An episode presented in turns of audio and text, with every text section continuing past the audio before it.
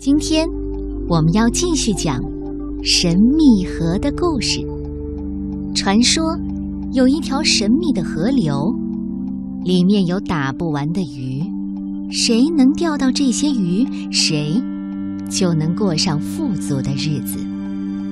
一个晴朗的早上，善良的小姑娘卡波娜动身寻找神秘河，踏上了解救饥饿危机的路。卡波娜真的可以凭着自己鼻子的方向，找到那条满是鲶鱼的神秘河吗？今天，我们就接着讲。卡波娜还是走进了森林。起先，他注意到一只兔子从他的面前跳过，他扭过头去看那只兔子，这样他的头就转向了右边。他跟着自己的鼻子走了过去。过了一会儿，一只蓝鸟飞到了一棵橡树上。他转头看鸟，鼻子又转向了左边。他跟着自己的鼻子向左边走去。突然，他听到一阵汩汩的乐声。原来，他已经走到了森林的尽头。在他的面前，是一条河。一条他从来没有见过的河。卡波娜找到神秘河了。河真是太美了，他不由自主的在一棵柏树的树根上坐了下来，欣赏起周围的景色。卡波娜问柏树：“我能坐在你的腿上欣赏神秘河吗？”柏树抖了抖针状的绿叶子，发出哗啦哗啦的声音。卡波娜认为柏树同意了。神秘河唱着歌流淌着，这时候卡波娜看到了鱼，它们蹦着跳着，欢快的舞蹈。鱼实在太多了，在水里挤来挤去。卡波娜对鱼说：“嗨。”如果我抓走几条，帮助森林渡过难关，你们愿意吗？鱼儿们没有回答。于是卡波娜认为自己得到了默许。这时候，他看到一条红色的小船拴在了岸边，船上钉着一块告示牌，上面写着：“用完之后，请把我拴好。我很担心自己会迷路。”卡波娜拿着钓竿上了红色的小船，粉色的纸玫瑰系在他的辫子上，拉车马也跟着他上去了。他把小船推离了岸边，然后从辫子上解下一朵粉色玫瑰纸，一朵粉色纸玫瑰，把它系在鱼线末端的鱼钩上。粉玫瑰在水上漂了一会儿，然后慢慢沉入水中。一只坐在水底的老青蛙看到了它。啊，水里那个东西是什么？是钓鱼用的，就是这么回事儿。我可不会去咬它，肯定不会。老青蛙准备稳稳当当的坐在那里看热闹。他眼睛还没来得及眨一下，就看见一条巨大的鲶鱼张开嘴巴去吞那朵粉色的玫瑰纸。就看见一条巨大的鲶鱼张开嘴巴去吞那朵粉色的纸玫瑰，然后被卡波娜的鱼线拖出了水面。老青蛙咕哝着：“我早就知道会这样，没有比鱼更傻的动物了。”卡波娜坐在小红船里，一条接一条的钓着鱼，拉车马在一旁兴奋的看着。埃尔伯莎妈妈说的一点也不错，鲶鱼比别的鱼都多，这让卡波娜很高兴。原因有两个：一是森林里的居民特别爱吃鲶鱼，爸爸可以卖个好价钱；二是鲶鱼很不友好，总是用头上的刺到处乱扎。卡波娜觉得随意扎别人的鱼就应该被抓走。过了一会儿，小红船上的鱼已经很多了，再多一点儿，卡波娜就没有办法带回家了。他把小船推到岸边，认真仔细的把它拴在一棵柏树的树干上。他把鱼搬下船，拉车马也帮着搬。他一次只能叼一条，不过尽心尽力，毫不懈怠。可是现在问题来了，卡波纳问拉车马：“咱们怎么才能把这么多鱼带回家呢？”拉车马看着钓竿叫了几声，又冲着熊草丛叫了几声。卡波纳马上明白了，熊草的叶子又细又长又有劲儿，可以当做绳子用。于是他把草扯下来，用一根根的草穿过鱼的腮尖，把鱼系在钓竿上。他把挂满鲶鱼的沉甸甸的钓竿扛在肩上。准备启程回家了。可是回家的路该怎么走呢？卡波纳跟拉车马商量起来。埃尔伯山妈妈让我跟着自己的鼻子找到了神秘河。你说，咱们是不是可以用同样的方法找到回家的路呢？拉车马叫了两声，于是卡波纳决定就用这个方法了。一只灰狐狸。吸引了他的目光，他把鼻子转向了左边。浣熊妈妈和两只浣熊宝宝又让他的鼻子转向了右边。天渐渐的黑了，太阳已经落下，夜行动物开始出动，捕猎他们的晚餐。卡波纳听到了一种奇怪的声音，这个低沉的声音在问。谁维护？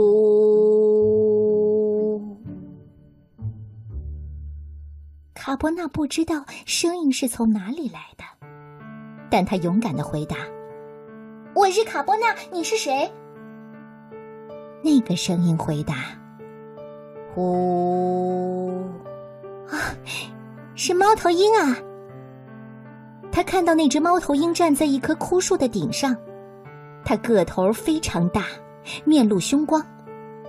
卡波纳觉得它可能是出来寻找猎物的。他的大眼睛先是转了一下，盯住了卡波纳的鱼，接着又转了一下，盯住了拉车马。毫无疑问，他饿极了。卡波纳赶紧说：“猫头鹰先生。”我送给您一条新鲜美味的鲶鱼做晚餐，好吗？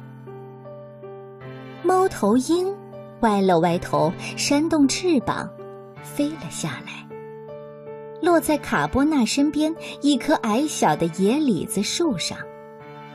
把鱼从钓竿上解下来是很费劲儿的，不过卡波纳还是解下了最大的一条鱼，把它放在了干净的草地上。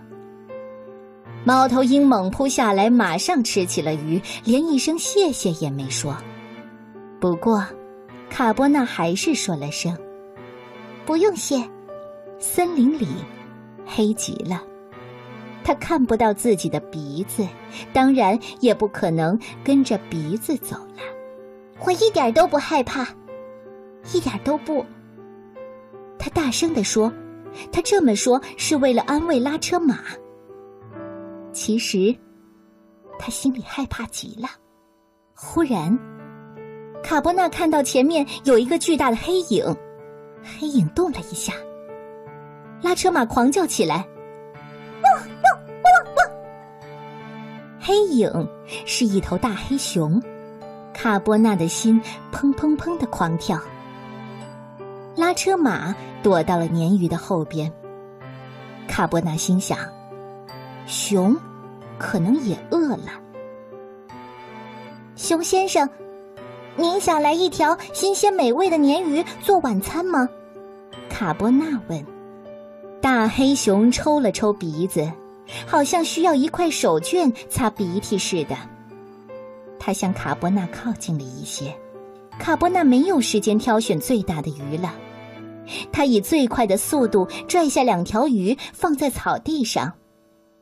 他没有撒腿逃跑，但还是快步走开了。想着熊也许会谢他，于是他头也没回的说了句：“真的别客气，别客气。”又走了一会儿，卡伯纳看见有东西蜷伏着向他走来，那是一只美洲豹。他不知道这只豹子是敌是友，但是他想，它肯定很饿。森林里的美洲豹也在经历坚硬时期呢。于是他说：“美洲豹先生，您是一种猫科动物，猫都喜欢吃鱼，我愿意给您一些新鲜美味的鲶鱼做晚餐。”卡波纳现在不那么害怕了，他从钓竿上解下来三条鱼，放在草地上。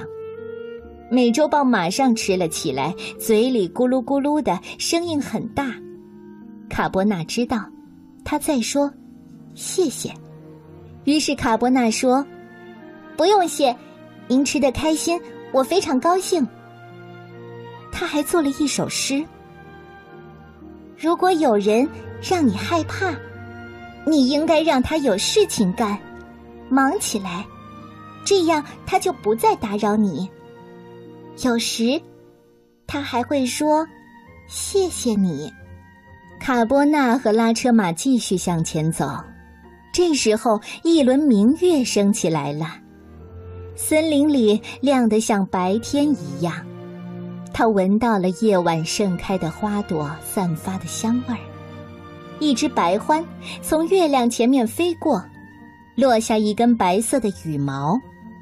卡波纳捡起羽毛插在了头上。很快，他就走出了森林，踏上了回家的小路。拉车马欢快的叫着向前跑去。卡波纳说：“现在就该回家，该多好！可是我已经许下诺言，要给阿尔伯山妈妈送鱼去。”来吧，我亲爱的狗狗。埃尔伯山妈妈正准备关掉商店里的灯呢，这时她听到了敲门声。这么晚了，是谁呀？我是卡波纳，给您送鱼来了。埃尔伯山妈妈看到鱼的时候，眼睛睁得像菜碟儿那么大。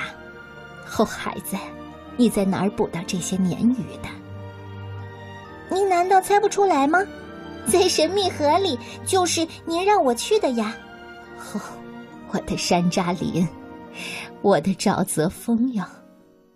您想要多少鱼呢，埃尔波山妈妈？哼，我的红芽树，你给我一条就行了，孩子，一条肥美的鲶鱼。卡波纳挑了一条最肥最好的鱼。埃尔伯莎妈妈用围裙包住了那条鱼，他们彼此道了晚安。卡波纳和拉车马就赶紧回家了。卡波纳的家里灯火通明，他的爸爸妈妈抱住他哭了起来。我亲爱的女儿，我们以为你在森林里走丢了，回不来了。哼，没有，我跟着自己的鼻子走的。瞧。我带鱼回来了，坚硬时期就要变成柔软时期了。当然，路上我还送掉了一些鱼，因为必须得这样。卡波纳的爸爸妈妈看到那些鲶鱼的时候，简直不敢相信自己的眼睛。孩子，你是怎么捕到这么多鱼的？你一个人怎么能把这么多鱼带回来？对了。你到底去了哪儿？但是卡波纳太累太困了，他没有来得及回答就睡着了。当他睁开眼睛的时候，已经是第二天早上。爸爸已经去集市上卖鲶鱼了。一位很久没有吃过东西的先生第一个买了鱼。他说：“等他吃了鱼，工作一天挣到钱，就马上付买鱼的钱。前些天他已经饿得没有力气工作了。”一位很久没有吃东西的女士第二个买了鱼。她说：“等他吃了鱼，工作一天挣到钱，就马上付买鱼的钱，因为前些天他已经饿得没有力气工作了。”森林里所有的人都买了鱼，吃了鱼，他们觉得又有劲儿了，就都出去工作了。那天晚上，他们都将买鱼的钱付给了卡波纳的爸爸，并且还攒下了一些钱。那一天，埃尔博莎妈妈的商店里来了六位顾客。就这样，森林里的艰难时期结束了。一天，卡波纳和拉车马又去寻找神秘河，他们找了整整一天。第二天又找，第三天又找。卡波纳跟着他的鼻子走到哪儿，卡波纳跟着他的鼻子走到这儿，走到那儿。他找到了奇特的花、奇特的鸟、奇特的小池塘，但是他怎么也找不到那条河了。于是他去找埃尔博莎妈妈。埃尔博莎妈妈，我找不到神秘盒了。埃尔博莎妈妈说：“孩子，神秘盒没有了。我知道你会伤心，但它确实没有了。可是埃尔博莎妈妈，你告诉过我怎么找到神秘盒，而且我找到过。我想再找到它。”埃尔伯莎妈妈在摇椅里慢慢的摇着。孩子，有些事情啊，它只会发生一次，以后再也不会发生了。可是我还想从河里抓鲶鱼呢。卡波纳还是不甘心。孩子，你需要鲶鱼的时候，就会抓到鲶鱼。现在。艰难时期已经过去了，所以你再也找不到那条河了。可是我见过那条河，它肯定是在什么地方。卡波纳仍然不肯放弃。埃尔伯莎妈妈在摇椅里慢慢的摇着，并且说：“神秘河，它就在你的脑海里。你什么时候想去那儿？”都可以，就在你的脑海里。闭上眼睛，你就能看到它。这下卡波纳高兴了，他一路蹦蹦跳跳的回家去了，拉车马也一路欢快的打着转儿。卡波纳倚着他家旁边的一棵木兰树坐下，然后闭上了眼。他看到了神秘河，它还是那么美，和他记忆中的一样。于是卡波纳作诗一首：“神秘河，在我的脑海里，什么时候想去，都可以。”埃尔伯莎妈妈说的对，金色的天空，蓝蓝的河水。神秘河啊，神秘河，我爱你。